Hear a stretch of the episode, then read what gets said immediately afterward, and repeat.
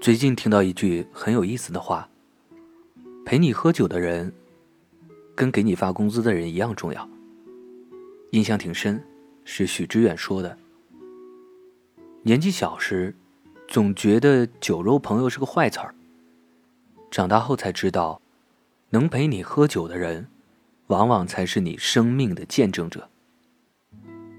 今天我请来三个人，来聊聊过年时他们最想约酒的人。我想，对于他们来说，一场酒局就是彼此零碎生活的粘合剂，粘着粘着，心就近了。凯瑟说，想和外婆喝酒。外婆酿的酒，有一种味道叫做家。我是从小和外婆在重庆老家长大的，小时候一到夏天，她就会兴高采烈的去摘桑葚。用围裙把红红的果子兜回来，再用它们酿成一整壶酒。每每遇到重大节日，外婆都会特骄傲地把她的酒拿出来，招待所有人，然后用筷子沾沾，也让我喝。其实她酿的酒特难喝，但从没一个人告诉过她，因为老太太最高兴的，就是有人喝她酒的时候。今年外婆八十三岁了，坚持一个人住在重庆老家的小村子里，养了二十多只鸡，还在坚持自己酿酒。前阵子她意外摔骨折了，在北京的我接到电话当场吓懵，还好，顺利做完手术，如今已经完全好起来了。就这样，还惦记着他家里的鸡鸭酒的。就这样。还惦记着他家里的鸡鸭酒的，想赶紧回去吃外婆养的鸡，喝他酿的酒。其实离家这么多年，喝过无数酒，但还是最想喝外婆的那一口，因为只有和他坐在一起喝的那口酒，意味着真正的圆满。特别想和外婆喝酒，然后大声夸她。这酒可太好喝了。Zeno 说：“想和初恋喝酒。喝完这杯酒，要不要试着重来一次？”第一次恋爱发生在高三，结果不到半年，就被家长和老师发现，然后强迫我们分手。当时学习任务也重，各方压力下，我们分开了。那天晚上。我喝了人生的第一次酒，在学校附近的一个烧烤店，喝到半夜被朋友送回家，还挂了三天葡萄糖。后来陆续谈了三个男朋友，听说他后来也交过新的女朋友，但我们一直都没有彼此的联系方式。直到今年，班长拉了个同学群，我俩才又加回来了。隔着屏幕聊了几句，聊到当时失恋。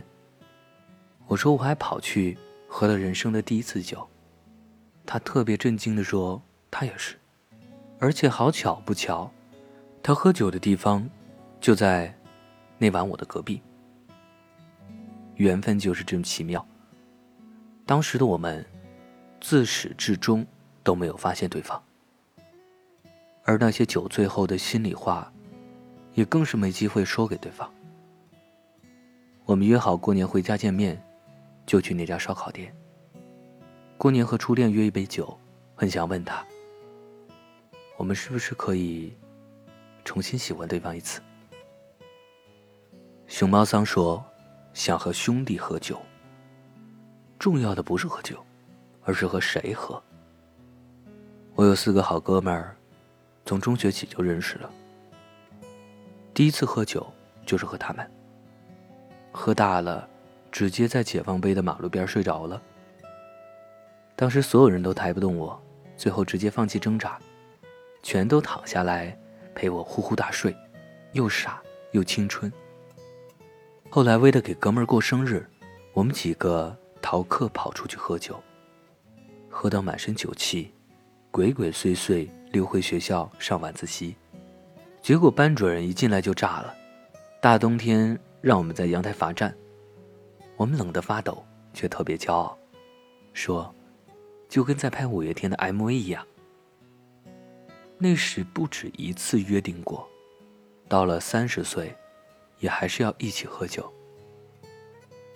现在距离那些日子已经过了十三年，我们也正好到了三十岁。大家各有各的际遇。有人在这一年奋斗考公职，有人回炉读研究生，今年重新开始工作。而我回到重庆，从原点开始创业。但无论怎么样，我们都信守承诺，每年一定会聚到一次喝一次酒。只不过以前是背着老师，现在是背着媳妇儿。以前的少年，也已经变成中年五月天。但越喝越明白，其实喝什么酒不重要，重要的是没弄丢陪你喝酒的人。只要他们还在，青春和热血就不会消失。和兄弟团聚喝一杯。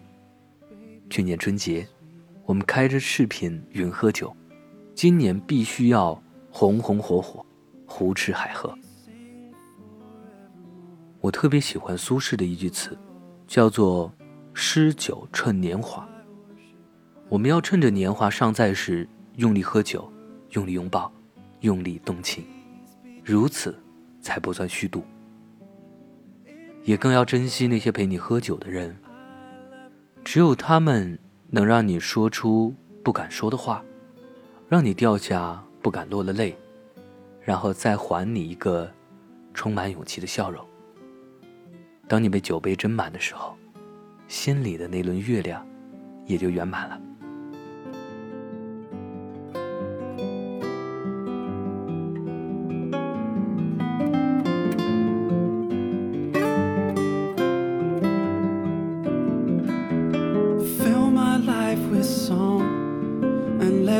sing forevermore. You are all I long for, all I worship and adore.